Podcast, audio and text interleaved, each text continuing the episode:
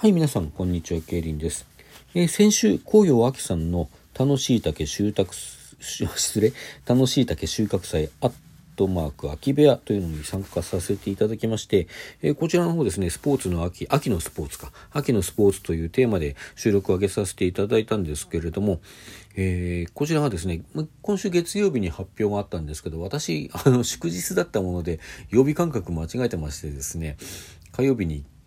こうと思っていたらあれ始まんないなと思ったりしてたんですけど翌日になってあ昨日火曜日じゃんって気がついてあの慌ててね水曜日の午前中にアーカイブ確認させていただいてたんですけどもそしてあの昨日ですねあの紅葉秋さんの方からお便りもいただきまして、えーこちら私の撮った収録が最優秀秋さん独断と偏見で賞に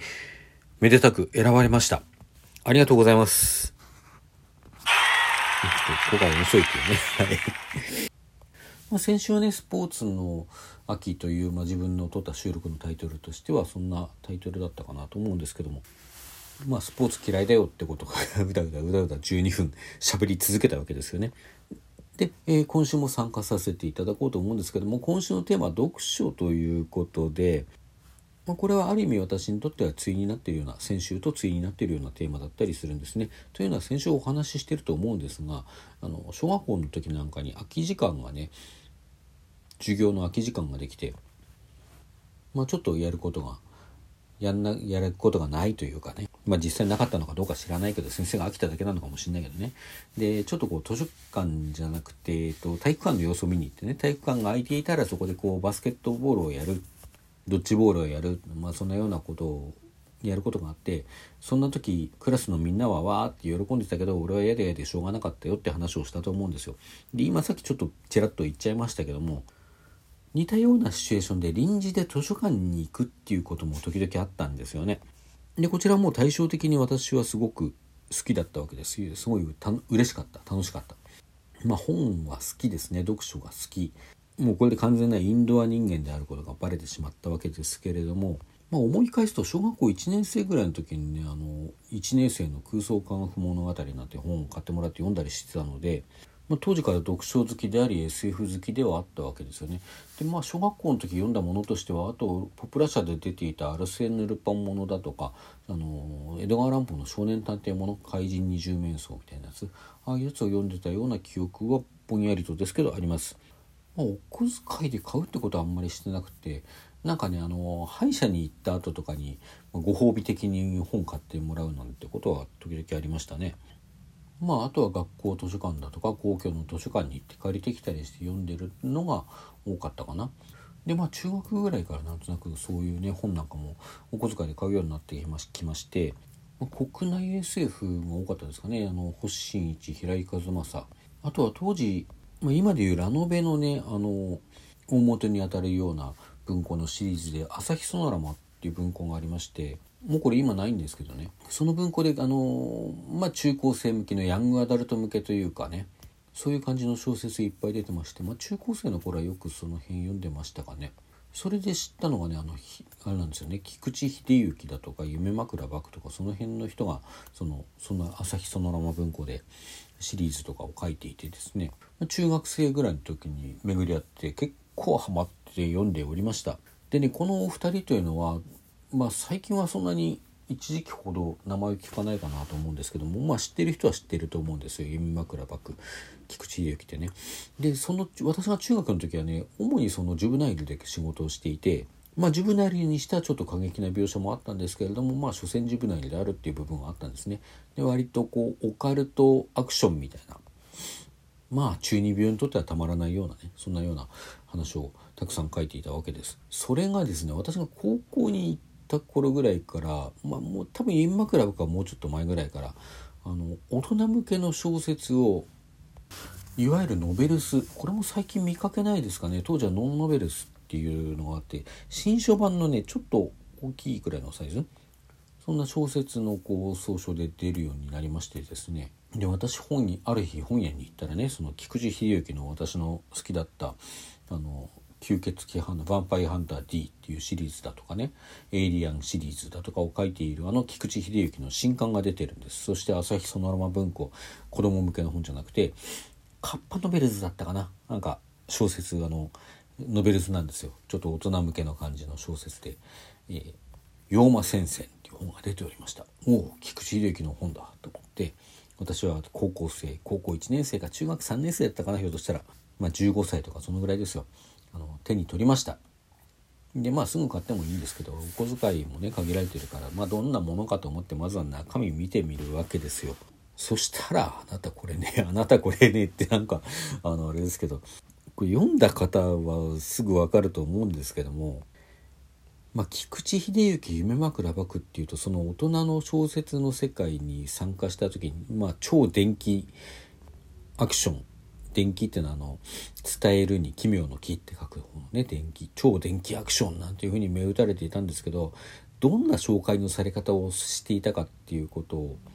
それだけでもご存知の方は話が早いんですけどもどんな紹介のされ方だったかというとエロスとバイオレンスだったんですよ。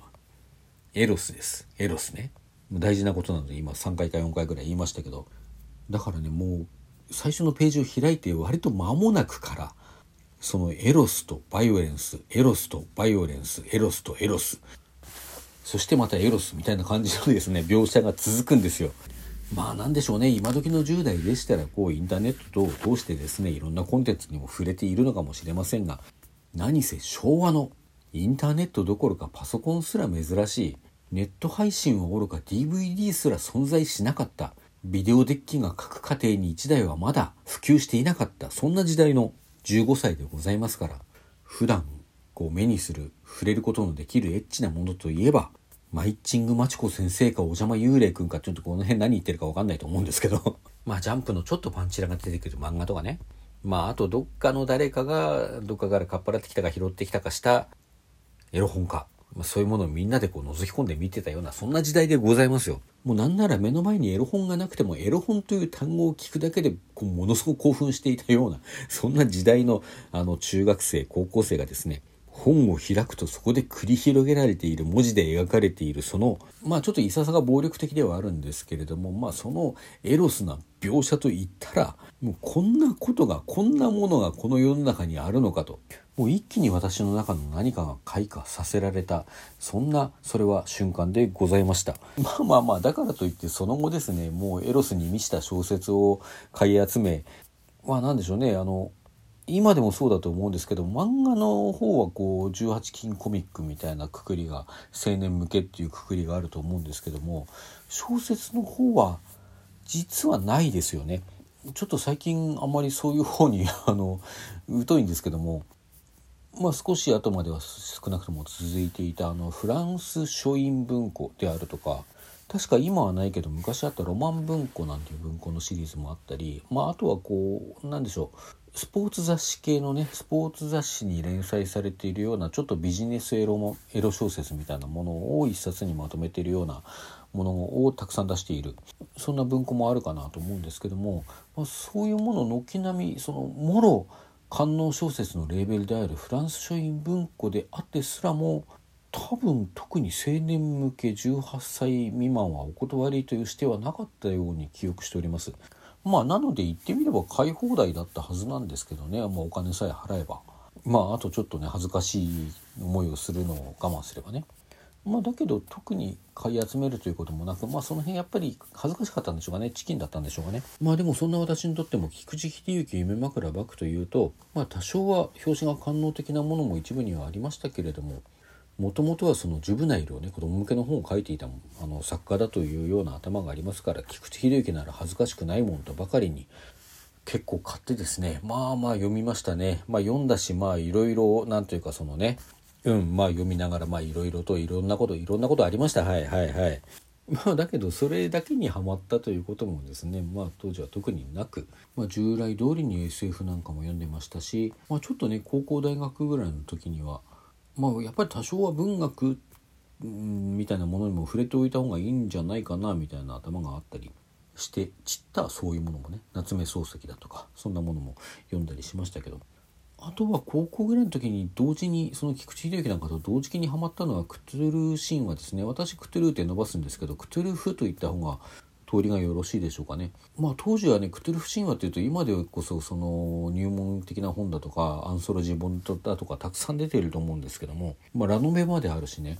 まあ、でも当時はそんなにあのメジャーなコンテンツじゃなくてねあのどんな本があるのかを一生懸命こう探して買っていたような記憶がございます。まあそんなこんなでいろんな意味でねなんか一部のジャンルにすごく時間を割いてしまったような気がしますけどもまあとにかくいろんな意味で読書というのは私の今までの人生にあの書くことのできないものであったわけですけれどもこの23年全然読めてないですね。これなんでかっていうと理由ははっきりしていてあのスマホとラジオトークがみんな悪いんです まあ要するにこっちに時間使いすぎちゃって本が全く読めていないという状態がここのと続いてるんですけどもまあたまにテントって読むとやっぱり面白いんでねこうアニメだとか、まあ、ドラマとか映画とかもいいんですけども活字を通してしかやっぱり味わえないものもあるなっていうのは思っていて一方本が好きなものですからね。